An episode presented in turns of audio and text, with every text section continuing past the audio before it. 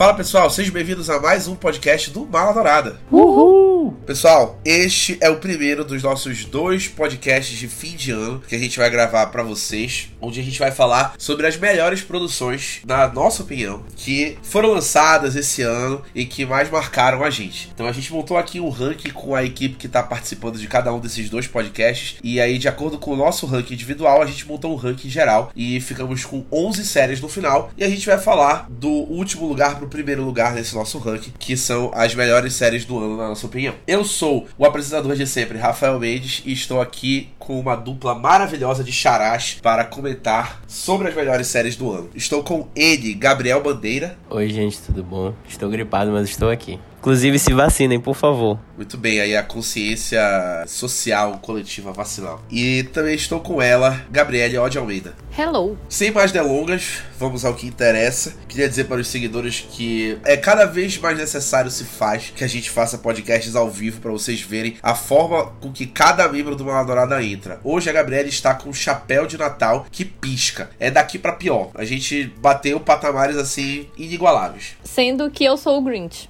Então ela, ela está muito animada hoje. É, ela está muito animada hoje, né? Porque se ela é o Grinch, ela está com esse chapéu de Natal, fica aí a reflexão. No nosso 11 primeiro lugar, nós colocamos Sombra e Ossos, a primeira temporada da série da Netflix, que conta com um elenco maravilhoso, incluindo o lindo Ben Barnes. Que eu tenho certeza que essa série só apareceu aqui porque o Ben Barnes está nela. Eu não julgo se foi isso. Como ousa dizer uma verdade absurda como essa? Não, brincadeira, gente. Eu gosto muito de Sombriossos para além do nosso malvado favorito, né? Só quem assistiu a série sabe que ele realmente é o nosso malvado favorito. E ele entrega tudo nesse papel, gente. Sério, não é só porque é o Ben Barnes, mas o cara arrasa mesmo ali no papel. A atuação dele perfeita, impecável. E eu acho assim que é uma série que ela traz muito aquele elemento do fantástico, que eu gosto bastante também. Eu acho que é o tipo da série que te tira da realidade e realmente consegue entreter, sabe? Então eu coloquei ele aqui justamente por isso. Eu acho que é uma série que merece algum destaque e estou ansiosa pela segunda temporada. Tu leste os livros, Gabi? Não, inclusive, eu, na verdade, eu comecei a ler por causa da série. Oh, então é boa mesmo. É bacana que a Gabi tenha falado sobre o Ben Barnes ser o malvado favorito, porque para quem lembra e acompanhou o Marvel Netflix, ele também foi o vilão da série do Justiceiro. Então, ele tá realmente se especializando em ser vilões. Depois que ele fez o nosso mocinho, Príncipe Caspian, lá em As Crônicas de Nárnia, pra quem lembra. Em Westworld ele é meio que um vilão também, mais ou menos. Isso, na primeira temporada. É, mais ou menos. E curiosidades bacanas sobre Shadow e Bone, sobre Sobre Ossos, é que ela foi criada pelo Eric Heiser, que foi indicado ao Oscar de melhor roteiro adaptado por A Chegada, o querido filme do Denis Villeneuve, estrelado pela Amy Adams e pelo Jeremy Renner. Pra quem ainda não assistiu a primeira temporada de Sobre Ossos, dá para assistir, porque ela vai ganhar uma segunda temporada que estreia agora em 2022. E se você ainda não assistiu, confira na Netflix para acompanhar a segunda temporada depois, quando estrear. Além disso, também colocamos Missa da Meia-Noite no décimo lugar lugar, que é a mais nova produção televisiva feita pelo Mike Flanagan, que fez A Maldição da Residência Rio e A Maldição da Mansão Bly, e também dirigiu e participou do roteiro de Doutor Sono. Então ele é um dos nossos grandes cineastas e produtores do cinema de terror atualmente. Missa da Meia-Noite, particularmente, foi uma escolha minha aqui, porque me surpreendeu muito a série, por ela lidar com monstros, obviamente, porque a gente tem é, criaturas monstruosas de terror na série, mas a principal discussão dela é sobre religião e sobre humanidade, que é muito forte na série essa discussão, uma minissérie de sete episódios, e aí acaba que o recurso do terror, que é a utilização dos monstros, um recurso secundário. E aí o principal da série realmente são esses debates mais filosóficos e metafísicos que o Mike Flanagan promove, e ele conta com aquele clássico elenco que ele sempre utiliza as mesmas pessoas, como a esposa dele, a Kate Siegel, que participou de Rush e das outras séries que ele fez, e o Harry Thomas também, a voz da Carla Gudino aparece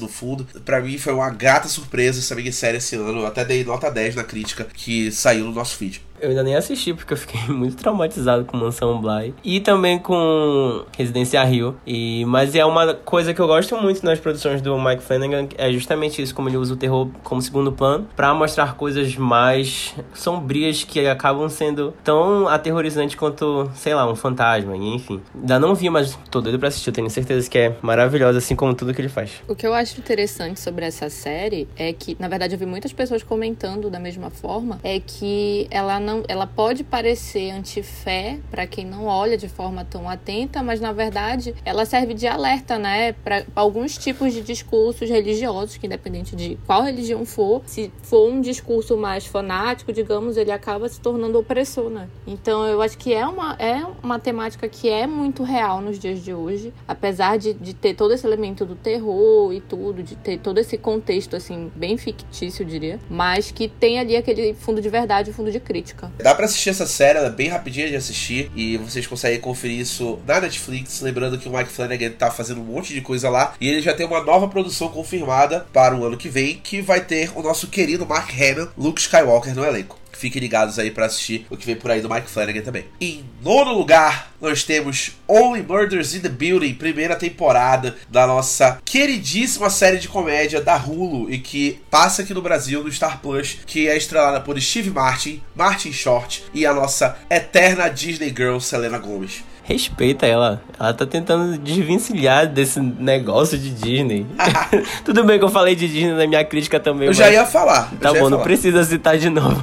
Mas, gente, essa série é uma delícia de assistir. É muito legal como eles todas as situações que estão criadas e, e, é uma mistura de investigação com comédia. Uma coisa que o Steve Martin já sabe fazer, né? E mas essa daqui é muito, muito legal, um, um humor muito inteligente e os três, os três protagonistas são sensacionais juntos. O Martin Short, para mim o Martin Short é o mais engraçado, mas tem momentos ali que o Steve Martin tá muito bom, tipo no último episódio, se vocês verem, vocês vão amar. E enfim, eu gostei muito de ver, principalmente o Steve Martin de volta assim numa grande produção, porque ele tava meio sumido esses tempos. E vocês não vão se arrepender de assistir essa. É muito engraçada e vale a pena. O Steve Martin, além de ter estrelado a série, ele também é co-criador. Então ele tá ali 100% por dentro do que tá acontecendo. E como o Gabriel falou, para quem assistiu a Pantera Cor-de-Rosa sabe que de investigação e comédia ele já entende muito bem. E se você ainda não assistiu Only Murders in the Building, dá para conferir no Star Plus os 10 episódios da primeira temporada. A segunda temporada já está confirmada e vai sair ano que vem, se tudo der certo com o retorno de todos eles. E é um elenco fantástico, como o Gabriel falou, esse trio de protagonistas é realmente maravilhoso sensacional, Only Murders in the Building. E tá indicada em muitos prêmios já que estão saindo de televisão. Vimos as indicações aí deles, a Selena Gomez indicada, o Steve Martin e o Martin Short indicados também. E a série realmente tá agradando muito, como era previsto com esse elenco maravilhoso e com o Steve Martin por trás. Inclusive foi a série mais bem avaliada do Rotten Tomatoes esse ano, que tem, sei lá, 90 críticas e continua com 100% de aprovação, então imperdível. Imperdível. E se você quiser saber mais sobre a série, o Gabriel escreveu uma crítica sobre ela que está no nosso feed também. Em oitavo lugar, Round 6 que tem o nome de Squid Game internacionalmente, né? E aqui no Brasil ficou Round 6. Eu já vi gente dizendo que não colocaram Squid no nome porque Squid em português é Lula. E aí não queriam colocar ali uma referência ao nosso. O jogo da Lula. O jogo do Lula. Eu fiquei pensando a mesma coisa se tivessem traduzido o ata Ataque dos Cães, né? Que ficou em português. De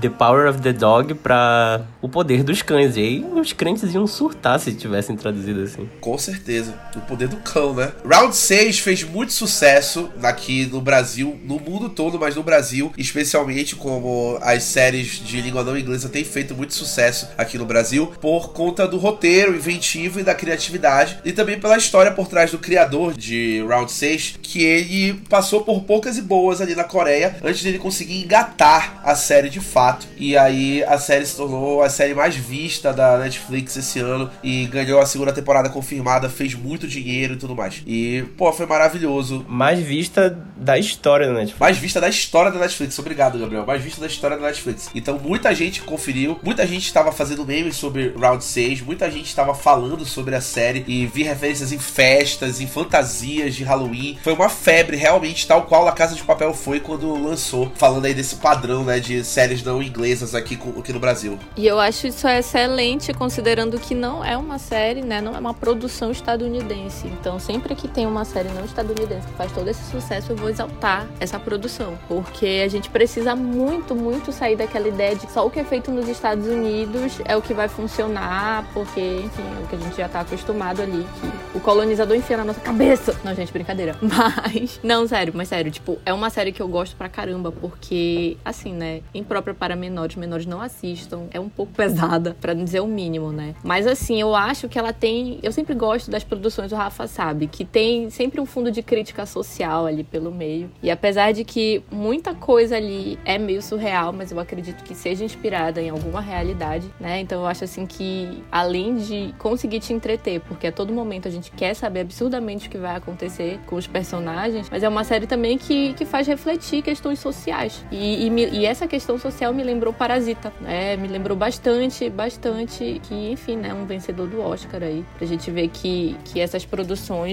elas têm tudo para continuar fazendo muito sucesso. Assistam doramas, galera, é isso.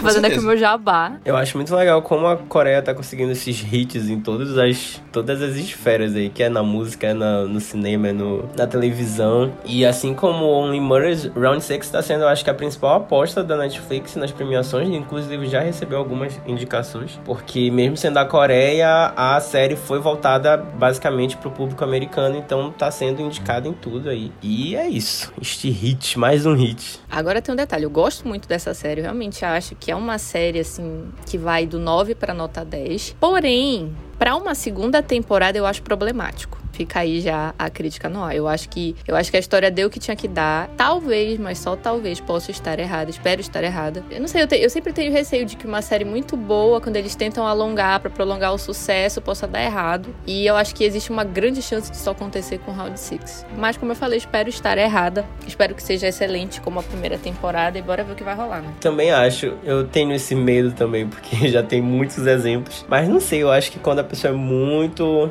talentosa, às vezes, quando ela gosta daquilo, sei lá, como Fleabag, primeira temporada acabou e a Phoebe não tinha vontade de fazer uma segunda. E até que ela teve uma ideia muito legal e fez a segunda que é ainda melhor, entendeu? Então, não sei, bora esperar. Qualquer coisa a gente considera como uma minissérie. Só a primeira temporada e pronto. Que é o que muita gente faz com o Big Little Lies, inclusive. E lembrando também que depois do. Eu vou enfiar La Casa de Papel aqui pelo meio, mas lembrando que vai ter uma versão sul-coreana de La Casa de Papel. A Netflix já anunciou. E eu já tô surtando com isso, porque eu tenho certeza, certeza que vai ser melhor do que a versão original. Porque do jeito que tá sendo, do jeito que a Netflix tá tratando essas séries, eu tenho certeza que vai ser. E assim, né? La Casa de Papel tá excelente, mas podia ser mais do que excelente. E esse é o meu comentário, apesar da nota 9.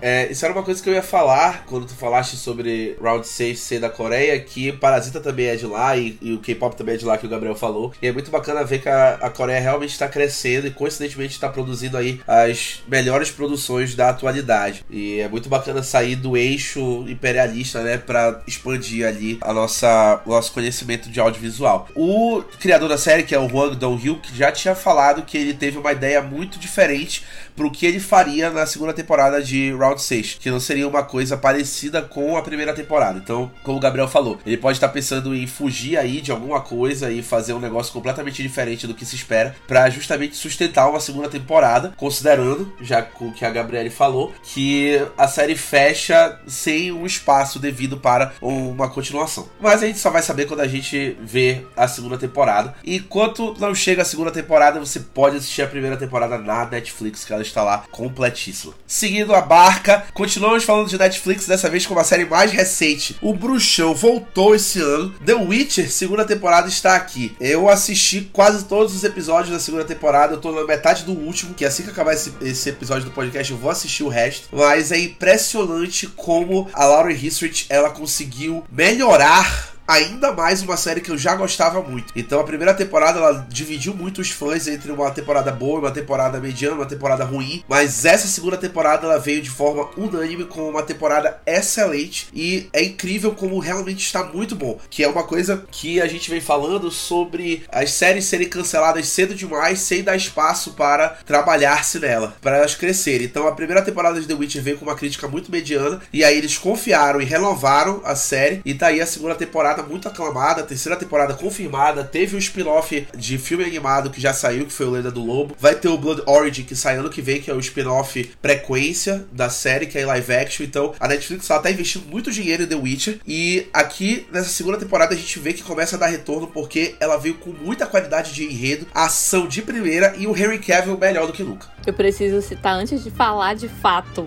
sobre a série, eu preciso citar um meme que eu vi do Twitter. Que o pessoal falou assim: como homem consegue continuar sendo um gostoso, todo sujo imundo. Harry Cavill. Simplesmente Harry Cavill. O perfeito, o bruxão. Não tinha como não ser ele, né, cara? A gente tem a sensação. Ah, tipo assim, eu tenho a sensação, na verdade, desde a primeira temporada, tipo assim, quando eu vi o trailer, eu falei, caraca, vai ser o Harry e tal. Tipo, ele tem essa cara de bonzinho, de Superman e tal. E o cara se transforma ali. Não é puramente maquiagem, sabe? É o talento do cara ali. É a atuação dele, que é excelente. Ele muda a voz, ele muda tudo ali. E eu, eu acho até engraçado que ele criou até um cacuete pro bruxão. Porque, tipo, tu vê de vez em quando ele tá lá sério, de repente, hum. Aí ele vai concordar, hum. Aí tu já fica esperando aquilo. Tipo, é uma mania que ele criou pro personagem, sabe? Então, tipo, eu acho genial, assim, a forma como eles colocam. É, tu percebes que tem um roteiro muito bem feito, mas tu sente que tem muito dedo ali do Henry, né? Pra, tipo, pra certas, certas situações rolarem ali. E, nossa, eu acho sensacional. Eu também ainda não terminei, tô terminando, mas, assim, excelente, excelente. É, uma coisa que eu achei muito legal é que eu vi que ele tinha reclamado de que não tinha tantas falas assim na primeira temporada e, tipo, não tinha espaço para explorar mais o personagem, coisa mais dramática e tal. E agora nessa segunda ele recebeu isso, né? Ele teve mais espaço para explorar o personagem. E, pô, acho muito legal esse o lance de, de, deixar a série crescer, deixar os personagens crescerem. Isso que é essencial. É, a, gente, a gente vê muitas séries que passaram por isso. É, na primeira temporada elas foram massacradas e aí depois deixou-se é, trabalhar nisso. É, elas foram aclamadas depois. Os melhores exemplos são as séries do Greg Daniels, que é The Office e Parks and Recreation, que a primeira temporada foi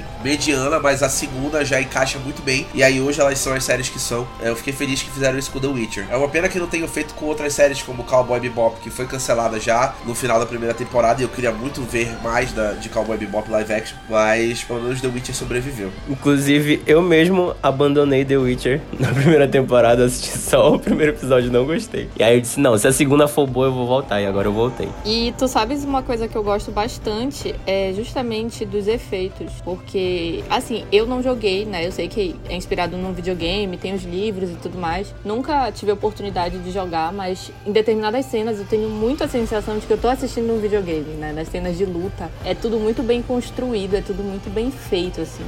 E apesar de ser absurdamente surreal, a gente consegue ver uma realidade naquilo, né? E eu acho que essa série tem muitos méritos em vários âmbitos, nas atuações não só do Henry, né? Mas, assim, de forma geral, eu acho que é uma série muito bem construída e, e de forma bem simples. Eu acho que ela é feita com carinho, porque a galera que tá fazendo ali faz direitinho. Então, é isto. Especialmente o Henry Cavill, que é, todo mundo sabe que ele é um dos maiores nerds de Hollywood e ele é gamer, ele monta o próprio PC gamer dele, ele quase já perdeu papéis, incluindo o papel do Superman, porque ele tava jogando Warcraft na hora que o Zack Snyder ligou para ele. Então todo mundo sabe que ele é bem nerdão e isso é bem legal, porque como o Gabriel falou, ele entende de The Witcher e ele falou que ele já leu todos os livros, ele jogou todos os jogos e ele pediu para fazer o Geralt na série. Então ele ele entende do personagem, não é uma escalação assim, ah, porque ele é parecido, porque ele tem um porte físico. Não, ele entende do personagem também. E isso é muito legal, porque como a Gabriele falou, são pessoas que têm carinho pela série que estão fazendo a série. E a gente vê que cada vez mais ela tá ficando melhor e esse universo de The Witcher tá ficando bem explorado na Netflix. Nada mais justo do que tá aqui The Witcher. Entrou no no fim do nosso prazo de elegibilidade aqui. Exatamente, entrou no fim do prazo. O prazo estendeu, aí a Gabriele conseguiu encaixar a série. E aí eu aproveitei e vi também para poder comentar. Não me arrependo, valeu muito a pena, porque essa temporada tá incrível. Tá vendo? Eu avisei, eu queria só dizer isso. Tá bom, certo, te dou os méritos. Obrigada. É, as duas temporadas de The Witcher estão na Netflix, junto com o filme The Witcher Lenda do Lobo, que é o filme animado que está lá também. E em breve sai The Witcher Blood Origin na Netflix, dá pra você assistir tudo por lá e desfrutar desse universo maravilhoso que é o de The Witcher. Em sexto lugar, Lupin, a série francesa mais assistida da história da Netflix.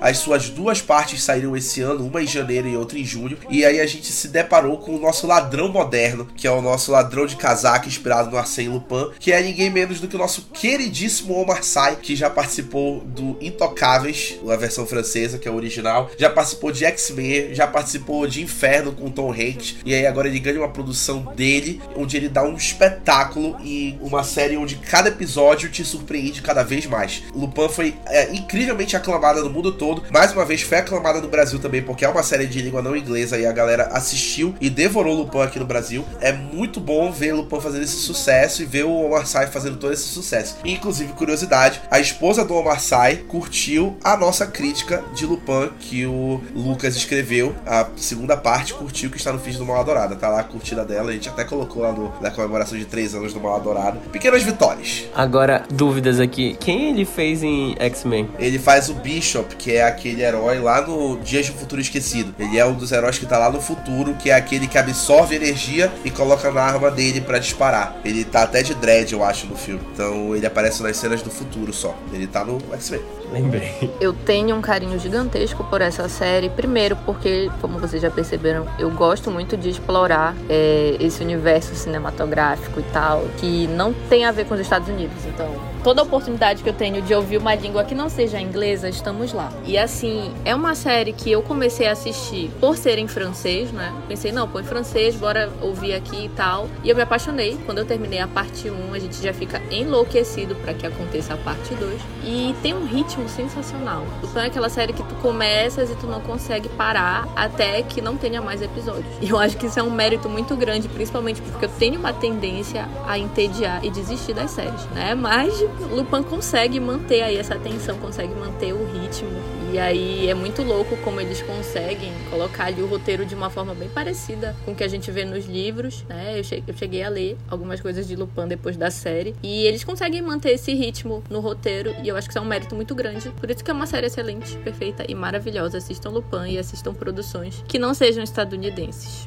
E é muito bacana ver que isso vem crescendo ao longo dos anos, especialmente depois que Dark fez todo aquele sucesso, que provavelmente é a série mais famosa, assim, quando a gente fala, mais aclamada das não inglesas, né? Mesmo que não seja a série mais assistida, mas Dark é considerado por muita gente, inclusive pelos nossos seguidores, que a gente já fez mata-mata, com a melhor série da Netflix. E aí Dark veio abrindo portas e a gente vê é, novas séries conquistando isso. E para mim é muito bom que, que Lupin tenha feito todo esse sucesso. E tem mais partes confirmadas para Lupin aí de novas temporadas que vão sair em breve na Netflix. É, dá para assistir Lupin, as duas partes lá na Netflix estão completas, cada parte tem cinco episódios, então é bem rapidinho. E só pra não perder o fio na meada, também tem crítica da primeira temporada de The Witcher, tá? Que eu esqueci de falar, que o Lucas também escreveu, tá lá no feed. E a crítica da segunda temporada ele também vai escrever. Se tudo der certo, já está pairando por aqui pelo nosso feed essa crítica. Depende dele, se ele vai cumprir o prazo. Chegamos no nosso top 5 e em quinto lugar temos Rex, a primeira temporada da nova série de comédia da HBO. HBO, como sempre, cedo, certeira nas suas séries de comédia. E Rex, que é estrelada pela Jean Smart, está aqui e ganhou 3 Emmys esse ano: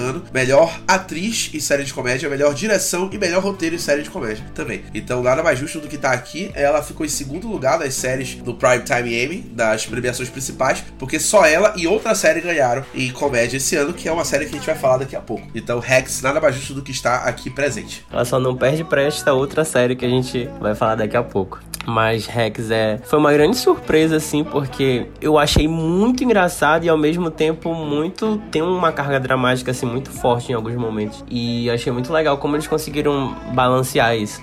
e a Jean Smart tá, eu acho que assim no auge é, desses últimos anos e ela tá, sei lá, eu acho que com 70 anos ela tá sensacional, sensacional de um jeito assim que eu nunca tinha visto. E não só ela, mas também a Hannah Einbinder, eu acho que é o nome, que é outra protagonista junto com ela. Inclusive, acho que ela tinha que ser indicada como protagonista. Ela também tá perfeita, a química das duas é ótima de ver junto. E é sensacional, Rex. Para mim foi uma grande surpresa igual Only Mothers. E de fato a, Jean Smart já está nos seus 70 anos e é bacana ver ela no auge com 70 anos, porque ela veio recebendo indicações aí ao Emmy na, nos últimos anos, recebeu em, em Watchmen, recebeu em outra série aqui esse ano que foi Mare of que também é da HBO, e recebeu em Rex, ganhou o, o, o Emmy Rex. Então é muito bacana ver aqui a Jean Smart fazendo sucesso nessa altura do campeonato. É muito satisfatório. O Gabriel escreveu sobre a primeira temporada de Rex e está no nosso feed para você conferir. E a série ela tem 10 episódios, se eu não estou enganado. 10 episódios, muito bem. E dá para você assistir todos eles no HBO Max, tá tudo lá. O Gabriel é o nosso especialista em séries de comédia, tá? Então é aquela história. Se o Gabriel fala que essa série de comédia é boa, essa série de comédia é boa. Eu confio plenamente no gosto dele. Então, se eu fosse vocês, eu confiaria também. Fica logo aí a dica da próxima série para vocês assistirem. E a segunda temporada já está confirmada, então podem assistir sem medo de cancelamento. E quarto lugar, Aí temos a nossa primeira série do Marvel Studios aparecendo na lista: Falcão e o Soldado Invernal, que foi a segunda série da Marvel no Disney Plus. Que essa aqui é a minha série favorita do ano. Foi assim uma escolha muito, muito carinhosa minha, porque de longe é a minha série favorita da Marvel, a série favorita do ano, porque foi a transição perfeita do Capitão América, do Steve Rogers para o Sam Wilson. Finalmente o Capitão América vai ser menos imprestável. Finalmente, chegou a hora. E eu que não gostava do Capitão América, senhores. todo mundo sabe que eu sou declaradamente Team Stark. Agora eu sou fã do Capitão América. Eu chorei nessa série em vários momentos, porque é impressionante Nós. como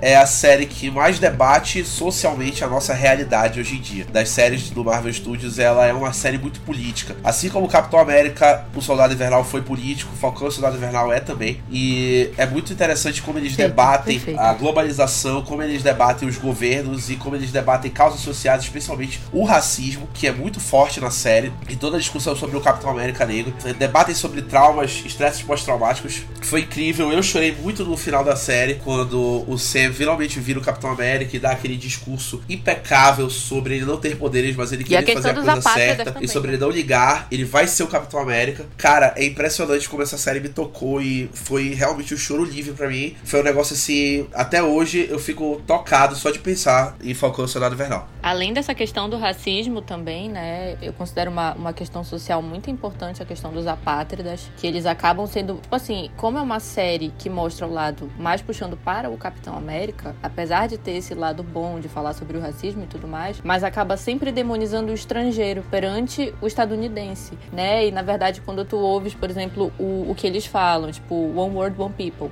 não lembro qual é a tradução em português, como é em português? É o mundo, o povo. E aí, tipo, é o tipo da coisa que tu olha e pensa, por que que isso tá acontecendo? Por que, que eles estão mostrando isso? E por que, que eles estão sendo demonizados ali? Por que, que eles são o antagônico? Qual é, qual é a causa deles, né? Então, assim, eles não estão tão errados assim, mas a forma como eles estão fazendo é uma, tipo assim, é a forma que eles encontram de chamar a atenção de ter uma voz. Então, tu percebes assim que um olhar mais atento te mostra que o vilão não é tão vilão assim. É tipo no Pantera Negra, o vilão não tá tão errado. Aí, tipo, é uma série que me toca bastante nesse sentido, porque a gente, quando a gente para pra pensar que atualmente nós temos uma verdadeira crise humanitária quando se fala de refugiados, e uma série do calibre da, que é Disney, que é Marvel, mostrar isso, ainda que dessa forma antagônica, é, é super interessante. Eu acho que é super válido de estar nessa lista de melhores séries. E enfim, né? Fora o, o óbvio que é finalmente o Capitão América começando a prestar, porque ele vai ser o cara que presta, que é o Sam, entendeu? Porque, né? Vamos lá, né, galera? Inclusive, eu não torcia contra os apátridas. Eu estava lá com eles até, o, até quase o final. Entendia muito a luta deles, estava lá. Tinha apátridas. Mas enfim, eu tenho minhas críticas em relação a essa série. Tenho algumas poucas. Mas eu esqueço tudo por conta de toda essa construção do, do Sam como Capitão América. Muito, muito, muito bonito como foi feito sobre... O discurso que ele faz é emocionante, né? Nossa. Isso. Sobre não só a, a população aceitar ele como Capitão América, mas só como ele também tem que se aceitar ali. E foi um negócio assim muito bonito essa série. Eu não esperava que fosse tão boa assim como foi. É interessante porque ele tá ocupando um espaço de poder, de certa forma, que é negado né, que é negado historicamente. Então, tipo, assim como diversos espaços de poder que são negados para quem não é um homem branco, simplesmente, né? Então, assim, ele chega e toma aquilo ali como se merecido fosse, e eu realmente acho que é. Até porque, assim, gente, né, é uma, é uma crítica pessoal minha, mas eu acho que o Steve Rogers, apesar de que a gente gosta do, do símbolo e tal, o herói Capitão América, né, que não gosta de ver os filmes, é divertido e tal, mas convenhamos que o Steve Rogers é o típico cidadão estadunidense anti-vax. que a liberdade pessoal dele tá acima de tudo. E essa é a minha opinião bem pessoal mesmo. Quem gosta do Steve Rogers, problema seu. Fique aí falando bem na sua casa, mas para mim é isso, sabe? Eu acho que essa série tem muitos méritos por essas razões. Tocou na ferida, tocou na ferida. Ano que, ano que vem tem mais, porque a gente vai ter eleição, né, galera? Então se prepare. Mala Dourada avisa que vai ter mais tortura psicológica. É aquela história, se eu ofendi alguém esse ano por causa de política, ano que vem tem mais. Fica aí já o recado. Papacito tá on, né? Papacito tá on, né? Agora que eu sou fui titulado aí o Papacito do Mal Adorado. Obrigado, Gabriel Bandeira, pelo, pelo título. Ah, não, a gente entende que é só tua animosidade, amigo. Deus do céu. tu, consegue, tu consegue piorar a situação cada vez mais. Pra quem quiser assistir Falcão e Soldado Invernal, ela está completa, seis episódios do Disney Plus. Tem crítica de Falcão e Soldado Invernal no nosso feed do Mal Adorado. E a gente também tem uma temporada. E a gente tem uma temporada toda de cena sobre Falcão e Soldado Invernal que a gente comentou episódio por episódio. E está na sua plataforma de áudio favorita do Em Cena Mal Adorado. Então dá pra você conferir tudo isso. E o Sebastian Stan tá na série, obviamente, lindo como sempre. Sebastian Stan. Chegando no top 3 já, em terceiro lugar, é claro que não poderia faltar a melhor série de drama da atualidade, que a gente fez também uma temporada de ensina todinha sobre ela, que acabou recentemente, os nove episódios. Nossa, vocês falam tanto sobre essa série, gente. Eu juro que eu vou assistir um dia só tu porque tem que vocês assistir falam muito próximo dela, em cena, tu tem que estar com a gente comentando a série. Tu vai começar a série, tu vai ficar vidrada, Gabriel. Gabriele, desculpa, fluiu o gênero. Gabriele, tu vai ficar vidrada na série, juro. Ela só melhora, é cada vez melhor. Estamos falando de Succession, e especificamente da terceira temporada de Succession que acabou recentemente. O Jesse Armstrong consegue tornar essa série cada vez melhor. Pra quem acompanhou o nosso em cena, sabe que a cada semana eu e o Gabriel a gente pirava que nem maluco com o que acontecia em cada episódio e a gente não viu toda a temporada se desenhar diante dos nossos olhos pra chegar num dos finais de temporada mais impactantes que eu já vi na minha vida. Succession é muito merecidamente a melhor série de drama da atualidade. Eu grito sobre essa série aos quatro cantos porque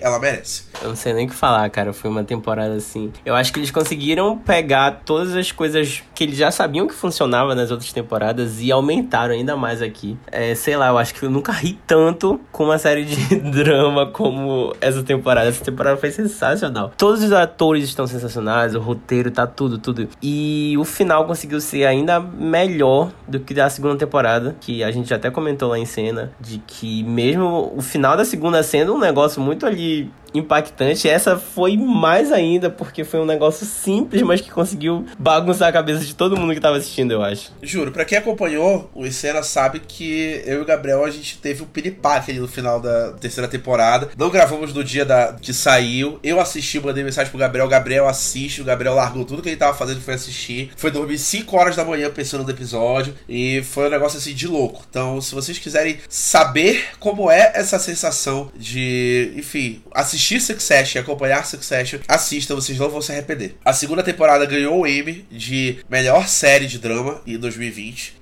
Também ganhou o Emmy de melhor ator pro Jeremy Strong. Melhor roteiro? Acho que foi melhor roteiro, né? Pro, pros ganharam episódios. dois anos seguidos de melhor roteiro. E vai ganhar de novo o terceiro ano. E vai ganhar o terceiro ano. Succession vem forte pro Emmy, de, Emmy do ano que vem, o de 2022, pra papar tudo mais uma vez. Assistam. A gente tem crítica das duas primeiras temporadas no nosso feed. E a crítica da terceira temporada já deve estar pairando por aqui, escrita pelo nosso Gabriel Bandeira. Também temos a, toda a temporada de cena sobre a terceira temporada. Os nove episódios estão lá. Então tem todo um material maravilhoso de Succession pra vocês acompanharem no Maladourada. Em segundo lugar, Ted Lasso, que é considerada a melhor série de comédia da atualidade. Então, as melhores séries de comédia e drama estão aqui no top. E Ted Lasso, na segunda temporada, conseguiu melhorar ainda mais o que a primeira já tinha acertado. E é aquela história: se você não é apaixonado pelo Jason Sudeikis, você vai ficar apaixonado depois de assistir Ted Lasso, porque Você essa vai série querer uma- casar com ele. E vai querer matar Olivia Wilde por ter deixado ele pra ficar com Harry Styles. Exatamente, você vai querer matar o Oliver Wilde por ter deixado esse homem. E Ted Lasso é incrível porque a gente já falou sobre como ela traz visibilidade para a saúde do esporte, como ela fala sobre masculinidade tóxica, como ela fala sobre as mulheres no ambiente de esporte. É uma série muito importante, não só para comédia, mas para televisão em geral e para todos os debates que ela levanta. E também porque a gente vê o Jason Sudeikis como criador, como roteirista, como protagonista no seu grandioso auge. Outra que eu preciso assistir de tanto que vocês falam. Essa segunda temporada foi ainda melhor do que a primeira, como o Rafa falou. E eu acho que todo mundo ali teve seu espacinho pra, pra explorar mais. Todos os atores tiveram. E foi um negócio engraçado e foi muito emocionante. Eu chorei em diversos momentos. Eu não, não, me, não sei se eu me orgulho de chorar numa série de comédia, mas foi um negócio muito emocionante que eu não sei nem o que dizer. Por isso que eu, eu não achei, eu não consegui colocar Rex no mesmo nível de Ted Lasso, que eu achei assim. Não sei, não sei, não tenho o que falar. Perfeita. Não sei. E o melhor é que essa temporada teve mais episódios. E aí não parece, a gente não queria que acabasse. Foi muito boa. Ted Lasso é maravilhoso. A gente tem um episódio no nosso podcast dedicado só para falar de Ted Lasso, que é o episódio 39. Então, se você quiser saber sobre as duas temporadas, assista lá o nosso podcast, escute no caso. E a gente também tem crítica das duas temporadas de Ted Lasso no nosso feed, escritas pelo Gabriel Bandeira. E a terceira temporada tá confirmada, provavelmente só em 2023 pelo andar da carruagem, mas a gente também vai estar ligado para falar sobre ela quando Nossa. sair. Bom, se o Gabriel chorou, eu tenho que conferir. Lembrando que no M desse ano levou tudo, assim como dividiu na verdade com Rex, né? Levou melhor comédia, melhor ator, melhor atriz coadjuvante, melhor ator coadjuvante e outros prêmios técnicos. Ted Lasso papou muita coisa no M de 2021, então nada mais justo do que você assistir essa série para não perder. E no nosso primeiro lugar do nosso ranking do Maladourada sobre as séries de 2021, é óbvio que está a série mais comentada durante o período da sua exibição, que foi nada menos do que WandaVision, a primeira série do Marvel Studios, que para quem acompanhou o frenesi que era WandaVision durante o seu lançamento, foi uma loucura. E coincidentemente é a única série que apareceu na lista lista dos três que estão aqui comentando o podcast. As outras séries apareceu espaçado uma ou duas, só o WandaVision apareceu na lista dos três. E é inegável que o WandaVision foi uma febre, foi uma série como nenhuma outra, foi um negócio de louco. Acompanhar semana a semana o WandaVision era simplesmente loucura. Toda semana a gente ficava cada vez mais afundado em teorias e coisas que iam acontecer. Eu achei muito legal que. Eu acho que tinha tempo que não tinha uma série assim que o pessoal ficava louco para assistir semanalmente. Sei lá, do acho que desde Game of Thrones. Não tô comparando as duas séries, dizendo do impacto e tal. Mas foi um negócio muito legal de ter vivido aquele, aquele momento. A série é sensacional. Eu acho que a, a Marvel acertou demais em essa ser a primeira série dessa nova geração, digamos assim. E foi tudo, é tudo. Desde o início até o fim, que é mais ou menos, mas é tudo, ela é perfeita. Cara, eu sou muito apaixonada por essa série, assim.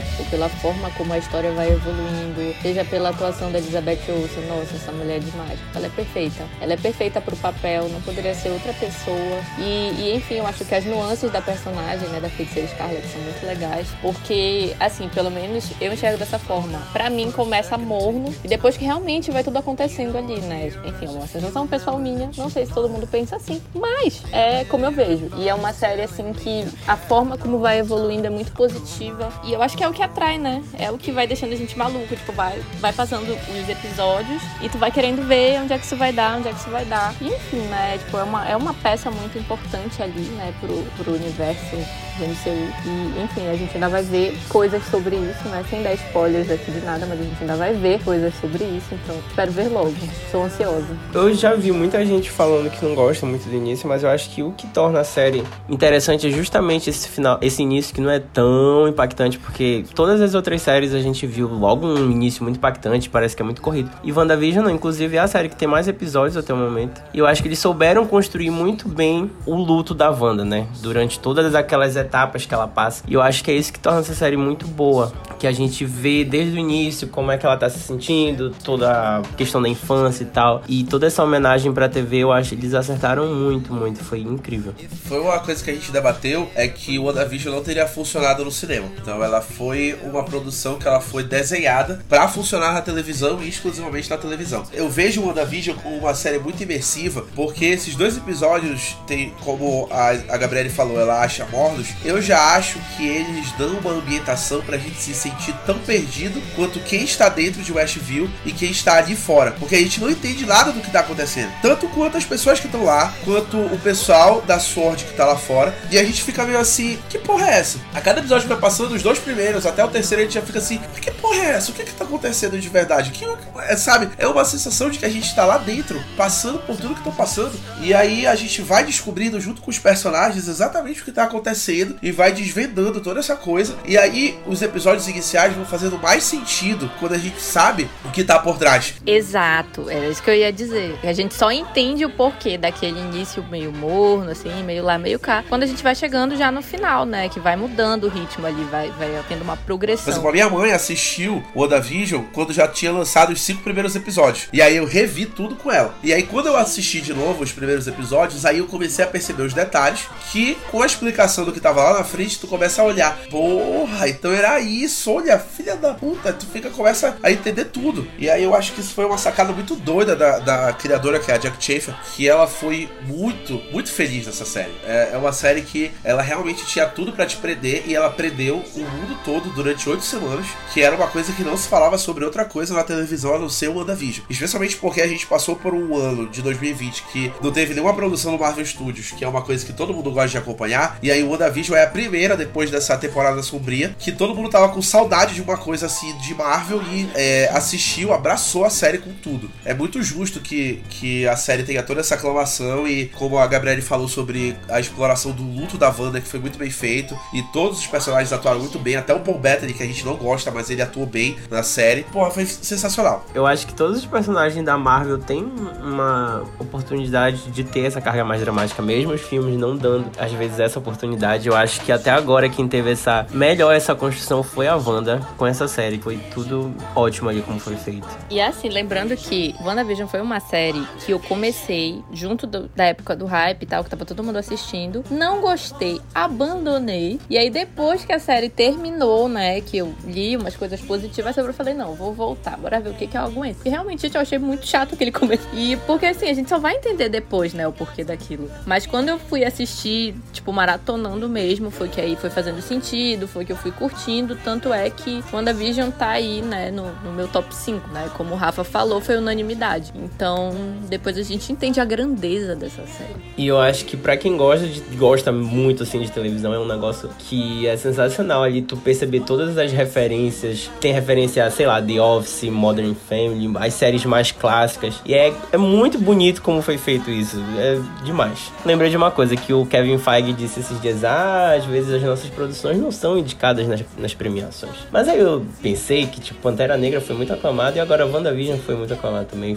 recebeu indicações, enfim. E essa é a prova de que quando a Marvel quer fazer um negócio assim, fora da caixinha, quer fazer um negócio legal, meio diferente, ela consegue. Então, fica aí a dica que Kevin Feige, se você estiver escutando, aposte em coisas diferentes. Faça coisas diferentes. Tenho certeza que o Kevin Feige escuta nosso podcast. Deve escutar com o tradutor do lado, que ele não entende português, mas a tecnologia tá aí para isso. E como o Gabriel falou, a WandaVision foi muito aclamada nas premiações, ela foi a segunda série mais indicada no Emmy 2021. Ela perdeu somente para The Mandalorian, que também é da Disney. Mandalorian só não tá aqui porque lançou em 2020. Senão, Mandalorian tava aqui. Todo mundo sabe disso, que Mandalorian é maravilhoso. Que inclusive entrou na nossa lista, só que o podcast não saiu. Só que o podcast não saiu, isso é uma curiosidade. A gente já deveria ter lançado um podcast desse em 2020. A gente gravou, só que o nosso editor deu BO e não conseguiu soltar. Fica aí o um recado, Lucas Freitas. Eu te odeio cada vez mais. Só em, em 2021. Ia sair só em 2021 os melhores de 2020. Então esse ano a gente se planejou melhor para fazer isso aqui. Mas já fique registrado que Mandalorian, inclusive, tava em primeiro ou em segundo por ali. Eu acho que só perdia pra The Boys, se eu não me engano. Tava junto com The Boys ali, pau a pau. Mas é isso. É, o WandaVision foi muito aclamada. E para quem gosta de universo Marvel, sabe que o WandaVision é fundamental para entender o que vem por aí. Porque é a primeira série que trata de multiverso. E a Wanda vai voltar em Doutor Estranho no Multiverso da Loucura. É o filme do ano que vem, de maio, onde ela e o Doutor Estranho vão lutar ao, através do multiverso juntos aí. Então você tem que assistir o WandaVision pra entender o que vem por aí da Marvel. Eu tô pronta. Inclusive, eu falei sobre o final ainda agora, e aí eu lembrei agora que eles tiveram que mudar muita coisa ali no final, porque tava numa época muito ruim da pandemia. Então eles tiveram que apressar várias coisas ali, mudaram, enfim. Ia mostrar mais coisas, mas tiveram que mudar. Inclusive, por isso que eu perdoo. E por conta de toda essa construção ótima que foi feita. E já tá anunciado o spin-off da nossa querida Agatha, que ainda não tem data, mas vai sair, está confirmado com a Catherine Hahn. Que roubou a série e foi indicada a melhor atriz coadjuvante no Emmy 2021 e vai ganhar a série dela, que é Agatha House of Harkness, que vai ser criada pela mesma criadora de WandaVision, que é a Jack Schaefer, e estará por trás do projeto também. Então, eu só espero aclamações aí de Catherine Hahn de volta como Agatha Harkness.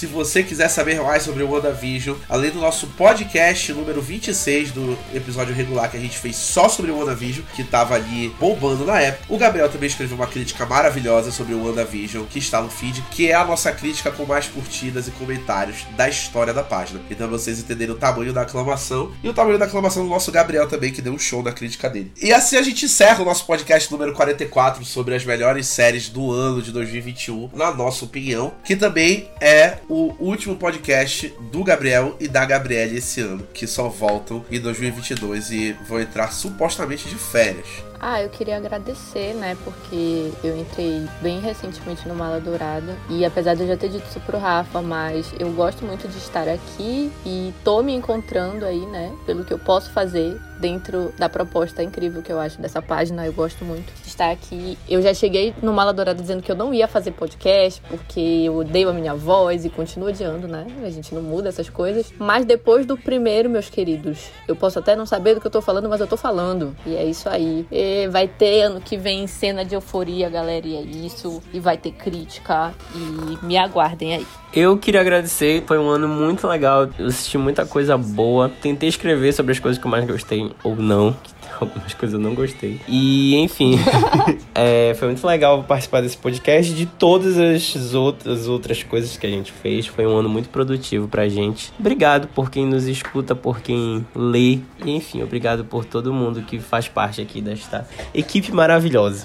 É isso aí. Também tenho muito a agradecer ao, ao Gabriel e a Gabriele. Já agradeci na nossa confra que a gente fez, que eu lagrimei bastante. É, quem tava lá sabe disso. Caiu vários ciscos no teu olho. Vários ciscos no meu olho. E aí, já agradecer a Gabriele pelo trabalho fenomenal que ela vem fazendo aí nesses dois meses que ela tá com a gente. E tenho certeza que ela vai fazer ainda mais. E pelo Gabriel, que depois de mim foi a pessoa que mais participou de cenas daqui no nosso Bola Dourada. E que a pessoa que mais escreveu críticas no ano na página, ele escreveu 22 críticas. Eu gosto que o Gabriel participa do Mala Dourada como se ele não tivesse um mestrado para terminar, né? Eu acho sensacional. É, mas ele, ele sempre foi assim. Eu, a sagacidade do rapaz. Não, eu, o pior é que eu acho que às vezes eu nem participo tanto. Eu, quando o Rafael me mostrou esse, essa estatística, eu fiquei até tudo isso. eu já pensando assim, poderia ter participado menos dessa porra.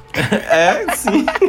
E é isso, queria agradecer também a todo mundo que acompanhou a gente esse ano. Se você vai escutar só esse podcast, não vai escutar o próximo podcast que está saindo em par com esse, que é sobre os melhores filmes do ano de 2021. A gente já se despede aqui do nosso podcast regular. E aí eu agradeço vocês por terem escutado a gente, por terem acompanhado todo o nosso conteúdo, interagido com a gente, engajado a gente. E espero que vocês tenham assistido as séries que a gente colocou aqui. Se vocês não assistiram, assistam. E se vocês assistiram séries diferentes, falem pro estagiário no Instagram do Mala Dourada, que a gente quer saber o que vocês têm assistido. Falem com a gente e eu só posso desejar aí bom fim de ano e um ótimo 2022 para você. E a gente se vê no episódio de daqui a pouco. Se você continuar comigo aqui, você já assiste tudo. Se não, a gente se vê em 2022 e tchau. Tchau. Tchauzinho. Se vacina.